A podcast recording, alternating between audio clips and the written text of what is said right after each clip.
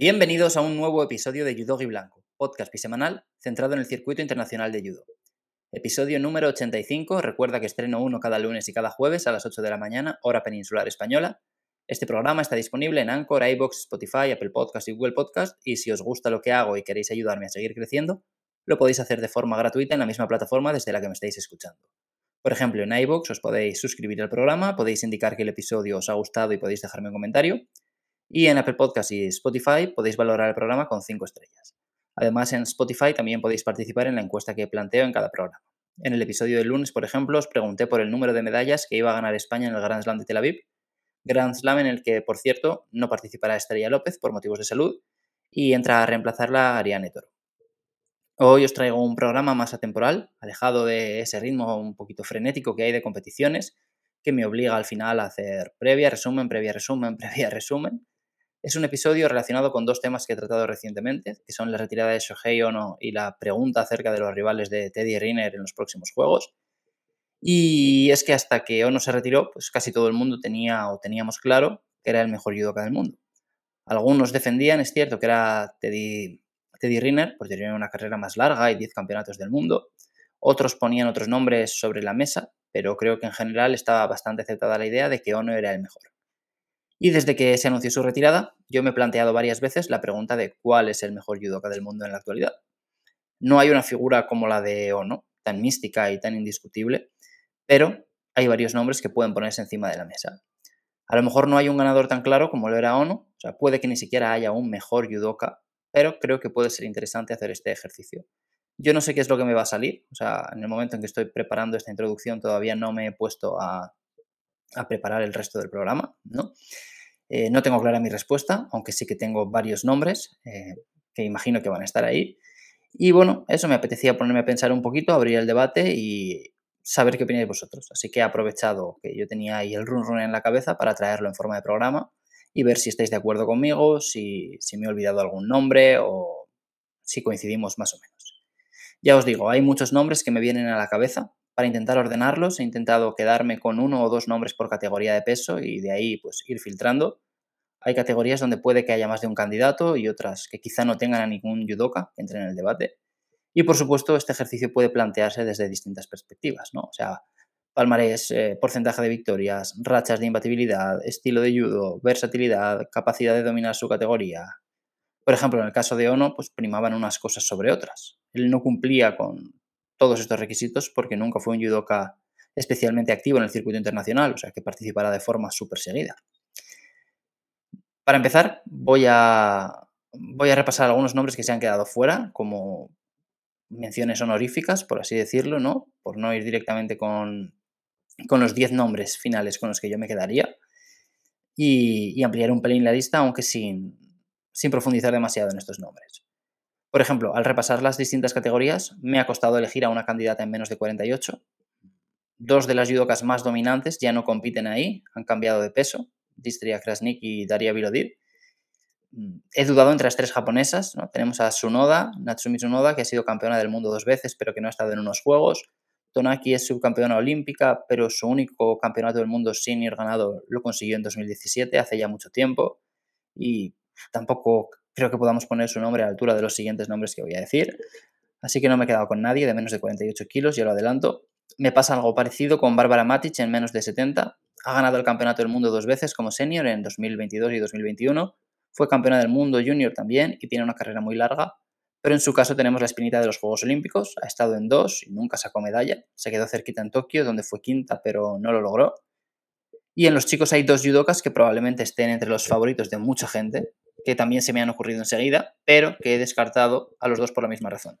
Y es que, pues, pese a que son buenísimos, ahora mismo hay un judoka que domina su categoría por delante de ellos y que recientemente les ha ganado varios duelos directos. Y es el caso de Maruyama, que tiene el que para mí es el mejor Uchimata del circuito, y de Matías Case. El primero ha sido campeón del mundo dos veces, en 2019 y 2021. Fue subcampeón del mundo este año y ganó el Grand Slam de Tokio, pero lleva un tiempo eclipsado, sí, podríamos decir eclipsado, por su compatriota Ifumi Abe. Y en el caso de Matías Case, pues sí, yo creo que habría estado mejor posicionado para el debate hace un año. Eh, fue campeón del mundo en 2021, bronce en los Juegos de Tokio, Había sido campeón de Europa en 2019, mm, subcampeón del mundo en 2019, ahora ha vuelto a ser subcampeón del mundo en 2022, pero la cuestión es que este año perdió la final del campeonato europeo y la final del campeonato del mundo contra el mismo rival, que es Tato Grigalasvili, quien también ganó el Masters. Entonces, ¿podemos considerar a Kase uno de los mejores? Sí, lo es. Pero pienso que ahora mismo Grigalasvili es mejor en su categoría. Así que como Maruyama, pues se queda fuera del debate. Ahora mismo me quedan 13 nombres y me cuesta mucho elegir entre estos 13. El siguiente nombre que voy a elegir para descartar es, Lucas Kerpalec. O sea, se merece la mención porque es un campeón olímpico y campeón del mundo en menos de 100 kilos. Campeón olímpico y campeón del mundo en más de 100 kilos, pero acaba de cambiar de categoría. Eh, ha vuelto a un peso que ya conoce, es cierto, menos de 100 kilos, y ha sido ya campeón olímpico en este peso en 2016, fue campeón del mundo también en menos de 100, como ya he dicho, pero creo que igualmente va a necesitar un proceso de adaptación. ¿Que podría ser más breve que el de otros? Pues probablemente sí, la verdad. Pero él no es el mejor judoka de su categoría, porque acaba de llegar y todavía tiene que demostrarlo ante muchos rivales y por eso mismo yo lo dejo fuera. Es un razonamiento parecido al que ha aplicado con Nikos Erzadisvili. Es cierto que no sacó medalla olímpica en Tokio, pero ganó el campeonato del mundo dos veces en menos de 90 y dominó esa categoría durante mucho tiempo. Pero claro, en menos de 100 todavía no está a ese nivel, como es lógico, porque pues, apenas ha competido 12 meses en este nuevo peso.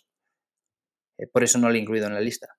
Y otro nombre que se me cae por este razonamiento es Daria Vilodit, la ucraniana, que es casi imbatible a nivel de carisma, irrupción, ¿no? su storytelling, la campeona del mundo más joven de la historia, pero ha saltado de 48 a menos de 57 y sus resultados todavía están lejos, aunque es cierto que ganó su primera medalla hace un par de semanas. El siguiente nombre que he barajado y que he dejado fuera es el de Clarisse Agbegnenu, y este es uno de los que más me duele dejar fuera porque es una leyenda, pero lleva mucho tiempo alejada del circuito desde que ganó los Juegos Olímpicos solo la hemos visto en la Champions League, que es un campeonato por equipos y donde encima cayó lesionada. En principio va a disputar el Grand Slam de Tel Aviv este fin de semana y si consigue un buen resultado y otra buena participación en su siguiente competición, pues yo la meteré ya no entre los 10 finalistas, sino probablemente en el top 4. Su palmarés es súper extenso, es campeona olímpica, fue subcampeona también, eh, cinco veces campeona de Europa y del mundo, ocho oros en Grand Slam, otros ocho en Grand Prix, dos en Masters. Su figura es tan grande que en Francia la han seleccionado para el Campeonato del Mundo, pese a todo el tiempo que lleva fuera. Y a nadie le parece descabellado, pese a que su presencia significará que alguna top 10 o incluso top 8 o top 7 del mundo de otra categoría se quede fuera, por el límite de nueve competidores en masculino y nueve en femenino. Y por cierto, ella ha estado fuera, aparte de por su lesión en la Champions League, porque, porque fue madre. Y como último descarte me quedo con Becauri, porque pese a que me parece un talentazo y creo que tiene el aura de campeón y, y de posible leyenda, pues creo que en estos momentos no tiene el palmarés que sí que tienen otros que hay en la lista, pese a que es campeón olímpico y de Europa. Y tampoco compensa esa ausencia de palmarés con un dominio súper claro de su categoría. Ahora mismo hay dos georgianos por delante de él en el ranking mundial, o sea, sería el tercero en discordia de su país. Está claro que esto no siempre es definitorio, porque, pues, por ejemplo, Hashimoto casi siempre estaba por delante de Ono y no significa que fuera mejor. El año pasado hubo un punto en el que Tanaka estaba por delante de Maruyama en menos de 66 y nadie piensa que Tanaka sea mejor. Eh, pasa lo mismo con Takato y Nagayama, por ejemplo. Pero en el caso de Bekauri, él no ha vuelto a ganar ningún gran campeonato desde que se proclamara campeón olímpico hace más de año y medio. De hecho, se tomó un descanso de casi un año. Y a su vuelta ha ganado medallas muy importantes, pero no creo que domine su categoría como hacen otros que he incluido aquí. Entonces, al tratar de encontrar el equilibrio entre palmarés y dominio actual, se me ha quedado fuera. Pero si alguien lo mete, no, no tengo ningún problema. Y vamos con mis 10 finalistas. No voy a seguir un orden súper estricto, pero sí que intentaré dejar a los más interesantes o a los más candidatos para el final. Empiezo con Mayra Aguiar de Brasil. No sé si alguien piensa que es la mejor judoka del mundo. Yo no la tenía en, entre los nombres que barajaba antes de hacer el programa. Pero es verdad que combina un vastísimo palmarés con un gran momento de forma. Ha ganado tres medallas olímpicas, que son tres bronces en Londres, Río y Tokio, ha sido campeona del mundo tres veces, campeona continental seis veces más. Tiene cinco oros en Grand Slam, dos en Grand Prix y dos en Masters. Y lo mejor de todo es que a sus 31 años, pues parece que se encuentra en una juventud eterna. Porque el año pasado ganó uno de esos campeonatos del mundo y uno de esos campeonatos continentales. Aparte de sacar medalla en el Masters eh, y sacar también medallas en Grand Prix y Grand Slam. Es la número uno del mundo en menos de 78 en el ranking, aunque el año pasado tuvo problemas con Alice Belandi, que es nueva en la categoría y que tiene muchas papeletas para acabar dominándola. Así que, pues por todo lo expuesto, yo entendería que alguien defendiera que ya está entre las mejores judocas del mundo. De hecho, para mí lo está. pero creo que hay candidatos que están por delante. Y junto al nombre de Aguiar, pues otro judoka que lleva más de 10 años consolidado en la élite es Lasa Sadatuashvili, campeón olímpico en menos de 66 en los Juegos de Londres, bronce en Río y subcampeón en Tokio, ya en más de 73 en estas dos últimas. Fue campeón del mundo en 2021 y él acaba de ganar el Grand Slam de París. Hay veces que le ves y parece que flaquea, que enlaza dos o tres compes en las que se le ve algo fatigado o alejado de su mejor estado de forma, pero es que participa mucho, claro y aparte mm, siempre acaba volviendo y rompe esas rachas pues con un gran resultado. Es el judoka georgiano más laureado, si no recuerdo mal, y si no lo pongo más arriba es porque no tengo tan claro que sea el mejor judoka de su categoría indiscutiblemente, pese a que es el número uno del ranking. Es cierto que es casi el que más compite de todos, pero mm, me explico. Mm, si mañana se celebraran los Juegos Olímpicos, hay varios nombres de la lista por los que apostaría dinero, sin dudar o sin dudar demasiado, pero con Saudato Aspili eso no me pasa. no creo que fuera favorito a ganar el oro. Sí estaría entre los favoritos a, a, conseguir medalla y a ganar incluso el oro, pero no creo que sea el favorito indiscutible en su categoría para ganarlo. Y me pasa algo parecido con Rafaela Silva, doble campeona del mundo en 2013 y 2022, campeona olímpica en 2016, doble campeona continental también. Se perdió los Juegos de Tokio por una sanción de dos años por dopaje yo creo que ella en su día alegó que no había tomado la sustancia que encontraron en su muestra. Creo que em, ella contó que tenía una sobrina o una prima, creo que era una sobrina con asma y que pudo haberse contaminado al cuidarla de la medicación que, esta familia suya tenía que tomar. Pero bueno, la cuestión es que volvió tras dos años de ausencia y volvió a ganar. Pero no tengo la sensación de que domine menos de 57 kilos, ¿no? De que sea la mejor. La hemos visto perder varias veces con Mimi Hu, por ejemplo, que es una judoka nueva en la categoría. Y creo que ahora mismo las canadienses de Gucci y Klimkate también son más fuertes y quizá incluso la japonesa Funaku. O sea, yo meto a Silva porque tiene una trayectoria muy larga y además es una judoka que a nivel de personaje pues tiene esa carga simbólica con ella de lucha contra el racismo. Eh, pues cuando ella perdió en los Juegos de Londres recibió mucho odio por internet, llegó a dejar de practicar judo durante unos meses, pero volvió se proclamó campeona del mundo en Río en 2013 y en esa misma ciudad, que es su ciudad natal, también ganó el oro olímpico. Aún así, ya os digo que no quería... Mm, o sea, yo quería traer su nombre porque tiene mucha trayectoria, tiene un gran palmarés y es la número 3 del mundo en su peso, eh, sigue estando en la élite, pero no creo que sea la mejor. Me he planteado meter a Kate en su sitio, porque también es campeona del mundo y medallista olímpica y lleva no sé cuántos años sin bajar del podio, pero no, no caben todas. Y de Silva voy a pasar a otra chica, está mucho más joven, con casi toda su carrera por delante. Ha sido tres veces campeona de Europa Senior, ha sido campeona del mundo el año pasado y bronce en los Juegos de Tokio. La francesa Romandico, número uno del mundo en más de 78 kilos, es la judoka chica con más puntos en el ranking en cualquier categoría y solo hay un chico con más puntos que ella. Eh, para poneros en contexto, ella tiene 8.300 puntos y la siguiente chica es Bukli, número uno en 48, que tiene 6.810. Desde 2018, Dico ha estado en 16 compes grandes del circuito internacional y ha ganado el oro en 12 de ellas. El año pasado ganó Campeonato del Mundo, Campeonato de Europa y Masters y este año ha arrancado con un bronce en el Grand Slam de París. Es curioso porque lo ha disputado cuatro veces este Grand Slam, pero solo lo ha ganado uno. No sé si será supersticiosa y esto le preocupará de cara a los juegos, pero bueno, el dato está ahí. Y llegados a este punto, pues claro, es que es muy difícil elegir. Puedes guiarte por una cosa o por otra, pero a mí me da la sensación de que ella se queda por detrás de los seis judokas que me quedan. Muy cerquita de uno de ellos, pero eh, lejos de los otros cinco. Y eso que ella tiene el, carisma ese de superestrella, o sea, se nota que, hay un halo que la envuelve, ¿no? que tiene algo especial, pero no es la judoka, la mejor judoka del mundo para mí. Y el siguiente en la lista es el japonés Takato. Han tardado en salir los japoneses, pero aquí tenemos el primero. 29 años, dos veces campeón de Asia, cuatro veces campeón del mundo, bronce en Río y oro en Tokio. Si no hubiera perdido en los cuartos de final de, Río con Billy, pues podría haber sido campeón a lo mejor. Y ahora, tras el oro de Tokio, pues sería otro de los judokas como Kerpalech o Teddy Riner que podrían igualar a Nomura con tres oros olímpicos. Pero perdió.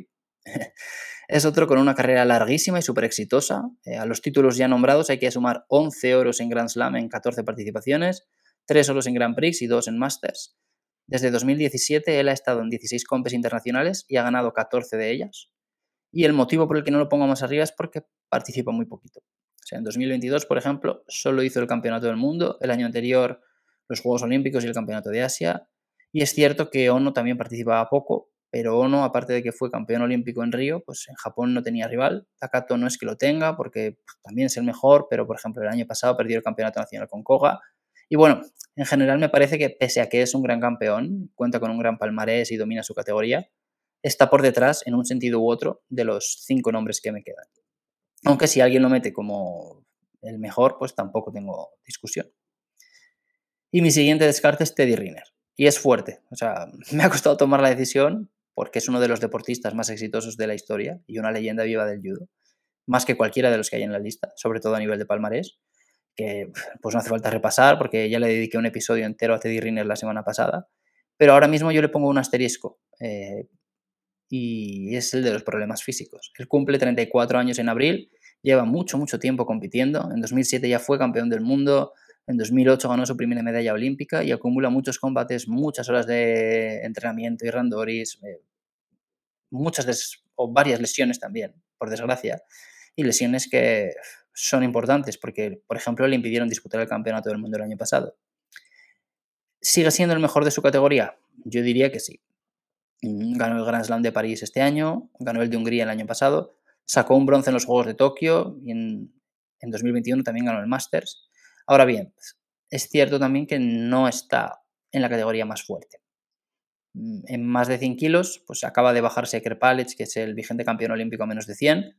Eh, dos de los judokas más fuertes, que son Tasoev y Basaev, no pueden competir por ser rusos. Y en general no hay tantos nombres super élite como en otras de las que aún tengo que hablar.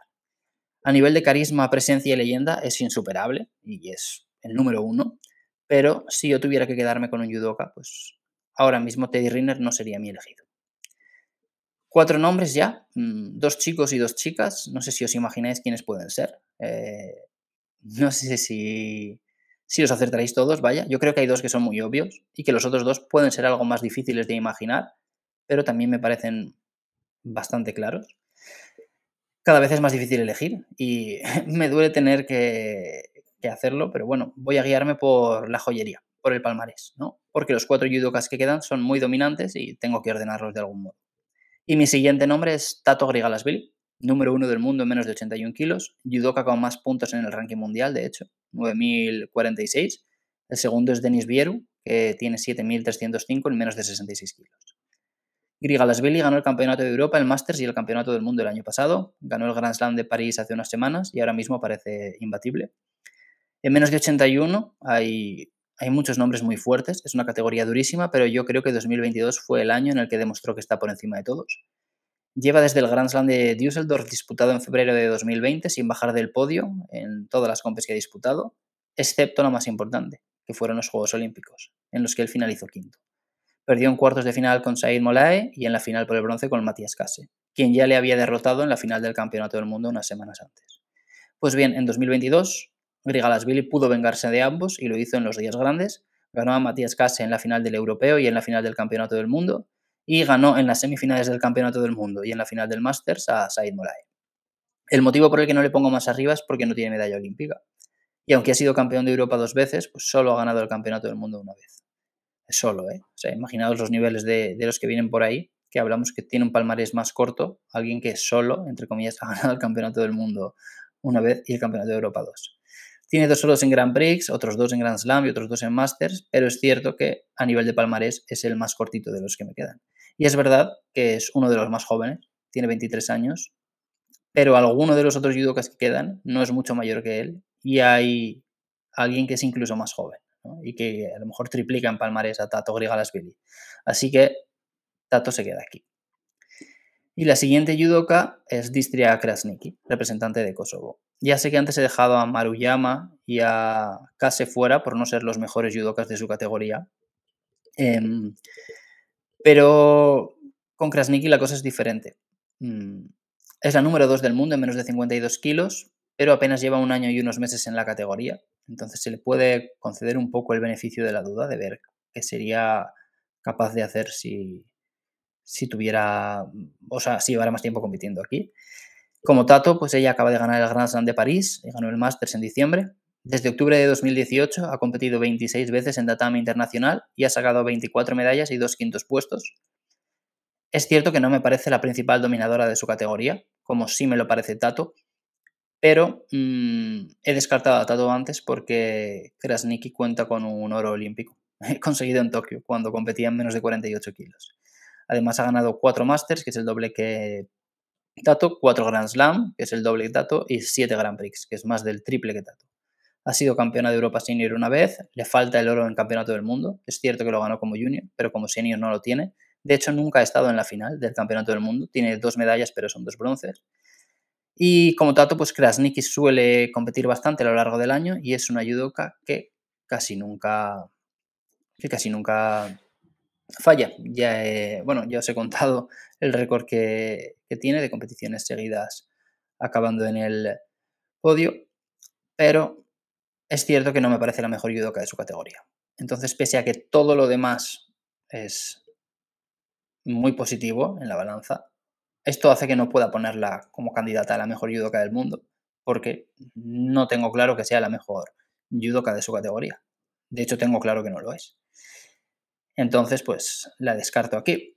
Y quedan dos finalistas, que son un chico y una chica. Yo imagino que todos sabéis quién son. Eh, se proclamaron campeones del mundo en 2018, el mismo día, en 2022 repitieron y en 2021 hicieron historia al convertirse en la primera pareja de hermanos que conseguía un oro olímpico el mismo día en un deporte individual.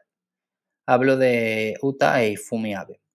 Y yo creo que ahora que no está no, podría o debería explotarse más la narrativa de los hermanos Abe y venderlos como los mejores judokas del mundo en lote o sea, no explícitamente como los mejores eh, del mundo a lo mejor, ¿no? Pero explotar todavía más su, figura. Ambos llevan desde 2019 sin perder un combate en tatami internacional y además me parece que los dos son súper carismáticos. Me gustaría ponerlos a la misma altura y acabar el programa diciendo que los hermanos Abe son el reemplazo de Ono como mejor judoka del mundo, pero sería hacer un poquito de trampa. Así que voy a quedarme con uno. Mm, Ifumi Abe es el mayor, tiene 25 años, es campeón olímpico, ha sido tres veces campeón del mundo, 10 veces ganador de Grand Slam en 12 participaciones. Las otras dos son una plata y una eliminación en las rondas preliminares del Grand Slam de París de hace unos años contra Manuel Lombardo. Tiene un oro en Grand Prix en cuatro participaciones y la última vez que perdió en tatami internacional fue en el Campeonato del Mundo de 2019, en semifinales contra Maruyama. Eh, luego acabó ganando el bronce ahí. Esto fue en agosto de 2019, así que son tres años y medio sin perder. Uta Abe, a sus 22 años, ha sido campeona del mundo senior tres veces, ha sido campeona olímpica, ha ganado 7 oros y 2 platas en Grand Slam en 9 participaciones y 4 oros en Grand Prix en 4 participaciones. De hecho, desde 2016 ha ganado todas las competiciones internacionales que ha disputado menos 2, en las que fue subcampeona. Su palmarés no es tan diferente, pese a que le separan 2 o 3 años, es cierto que Ifumi tiene esa medalla más en Campeonato del Mundo Senior, porque tiene una participación más. Pero si miramos lo que hicieron en categorías inferiores, Ifumi fue subcampeón del mundo junior y cadete y Uta fue campeona del mundo junior. Es decir, en tatami internacional siempre ha ganado mucho más eh, Uta. Es cierto que a nivel doméstico la cosa es distinta, porque Ifumi ha sido campeón de Japón tres veces y tiene una plata y un bronce, mientras que Uta nunca ha disputado una final, tiene tres bronces. Pero mm, por ejemplo, esa medalla extra en el campeonato del mundo de Ifumi Abe, que es una medalla de bronce, en este nivel de locura y de palmarés, puede que haya gente que defienda que le resta más que le suma. Porque es cierto que es una medalla en un campeonato del mundo, pero baja su, palmarés, su porcentaje de victorias, ¿no? Entonces, bueno, por seguir con la comparación, dentro de Japón los dos tienen rivales muy duros, dos bicampeones del mundo, de hecho, Maruyama y Aishishime, Puede que Maruyama sea mejor judoka que Sisime o que esté más alto si hacemos un ranking con los super top, pero también creo que las rivales internacionales que, que Uta tienen menos de 52 son más duras que los de Ifumi en menos de 66. Y yo, si tuviera que quedarme con alguien, y tengo que quedarme con alguien, me voy a quedar con Uta, porque la he visto perder menos, eh, muy poco de hecho, y nunca en días grandes. En Grand Slam, ¿vale? Pero no en días súper grandes como un campeonato del mundo o unos Juegos Olímpicos. Y eso es algo que también hacía único a Ono, que ha hecho único mucho tiempo a Teddy Riner, que le hemos visto perder muy poco, ¿no? Por poner otro nombre, y sigue siendo único Teddy Riner. Mm. Es que es eh, eso, el hecho de que mm, parecen prácticamente invencibles. ¿no? Eso ahora mismo eh, Ifumi Abe también lo tiene, pero cuando compite con Maruyama siempre queda la duda de saber qué va a pasar. A mí con, con Utan no me pasa. ¿no? Es cierto que perdí una vez con Buchard y que Buchard siempre le pone las cosas complicadas y de guerra, pero aún así mm, en los días grandes Abe ha, ganado. Por cierto, ni Fumi ni, ni han estado nunca en campeonatos de Asia ni en Masters. Es, es, curioso. Y nada, esa sería mi conclusión. Yo creo que sí tenemos que elegir a, a un judoka para reemplazar a Ono como el mejor judoka del mundo, que ya sabéis que estos debates muchas veces son estériles, pero son necesarios para generar conversación muchas veces y van, van muy bien, ¿no? Para mantener mm, o para crear expectación alrededor del deporte, pues yo elegiría a, a Y además eh, es súper joven y creo que si ella decide seguir centrada en el judo y consigue mantener el nivel, pues puede acabar con una carrera súper legendaria. Hay que ver si si consigue el oro olímpico en París, que desde luego será complicadísimo, pero en caso de que lo hiciera se plantaría con dos oros olímpicos con menos de 25 años o alrededor. Así que, nada, esa es mi elección. Y hasta aquí el programa de hoy. Ha sido un ejercicio interesante, espero que os haya gustado, estéis más o menos de acuerdo. Y por supuesto, pues me encantaría saber qué opináis. Podéis dejarme un comentario en iVoox con vuestros candidatos y yo me despido ya. espero que disfrutéis el fin de semana y en el programa del lunes espero poder contaros varias medallas españolas en el Grand Slam de Tel Aviv. Chao.